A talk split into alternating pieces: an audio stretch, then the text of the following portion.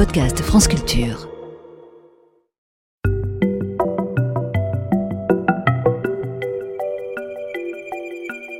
Ne vous êtes-vous jamais demandé comment certains se cachaient si bien? On a tous, étant enfants, joué à cache-cache. Ce jeu qui procure tout à la fois une excitation et une peur quand on se place dans le rôle de la proie, une peur qui se transforme en férocité quand on passe au rôle du chasseur. Le but pour la proie comme pour le chasseur étant de ne pas être détectable. Chez les animaux, on retrouve les mêmes attitudes. Il y a des proies et des prédateurs. Les premières craignent pour leur vie, les seconds aussi, mais plus indirectement, car s'ils échouent dans leur traque, ils finiront par mourir de faim. Les deux ont tout intérêt à ne pas se faire repérer, mais est-ce si simple? Pour simplifier, plaçons-nous dans la peau de proies potentielles, proies qui ne peuvent pas passer tout leur temps enfouies au fond d'un trou ou perchées en haut d'un arbre. L'option la plus simple est de se faire furtif en tentant de se fondre dans la couleur du décor. Le lapin de Garenne ou l'écureuil présentent la couleur dominante de leur environnement. Du côté des petites tailles, certains papillons sont étonnants tant ils peuvent se fondre dans les motifs de l'écorce d'un arbre.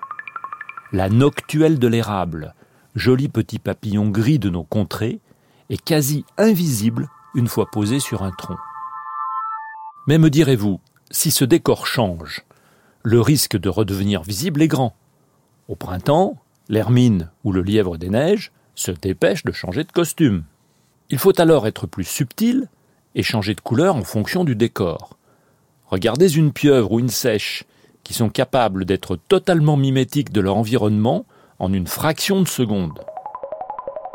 Là, je parlais de changements qui concernent des individus. Qu'en est-il à l'échelle de populations sur des temps plus longs? Le camouflage offre une belle illustration du couple adaptation-sélection cher à Darwin.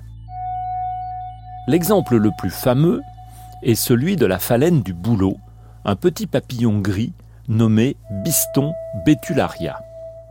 Notre phalène a l'habitude de souffler un peu en se posant sur des troncs d'arbres. Mais là, attention au passage d'un oiseau un peu gourmand.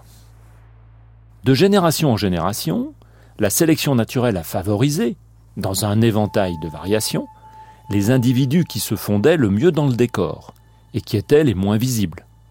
Ils étaient gris clair. Au cours du XIXe siècle, arrive la révolution industrielle avec ses panaches de fumée. Dans l'Angleterre industrieuse, les troncs se couvrent d'une poussière sombre à proximité des grands centres urbains. Nos phalènes claires deviennent apparentes. Les oiseaux, du moins ceux qui restent, sont contents.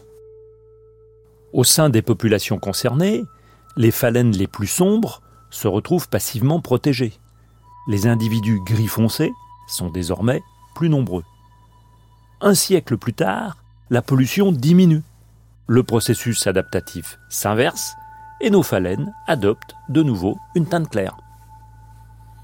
Pour le dire simplement, toutes ces formes de camouflage se résument à pas vu, pas détecté. Cela va du camouflage assez rudimentaire à des imitations très réussies. Mais comment réussir son camouflage? Il ne suffit pas de dire j'opte pour telle couleur ou tel motif, encore faut-il le produire. Le plus simple, c'est avec des pigments chimiques. Votre chien est brun, beige ou blanc. Un chevreuil est marron clair.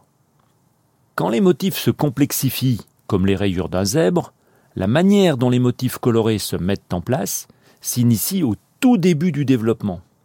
Prenons donc le cas du zèbre, ou plutôt des zèbres car il existe plusieurs espèces de zèbres qui se distinguent notamment par la finesse et le nombre de leurs rayures. Chez tous ces zèbres, les bandes noires doivent leur couleur à la présence de mélanocytes, des cellules qui possèdent un pigment sombre.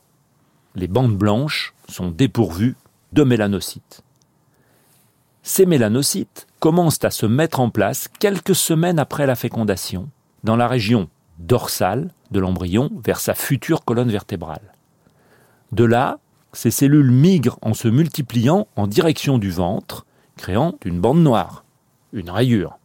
Là où ça devient presque amusant, il commence vers le 21e jour et le long d'un axe avant-arrière, une bande noire se met en place toutes les 20 cellules environ. Chez le zèbre des montagnes, l'affaire commence au jour 28. À ce stade, il y a déjà plus de cellules le long de l'axe avant-arrière, et donc il y aura plus de bandes noires. Elles seront plus serrées et plus étroites chez l'adulte. Chez le zèbre de Grévy, qui est le plus élégant à mes yeux, l'affaire commence au jour 35. Les bandes sont bien plus fines et bien plus nombreuses.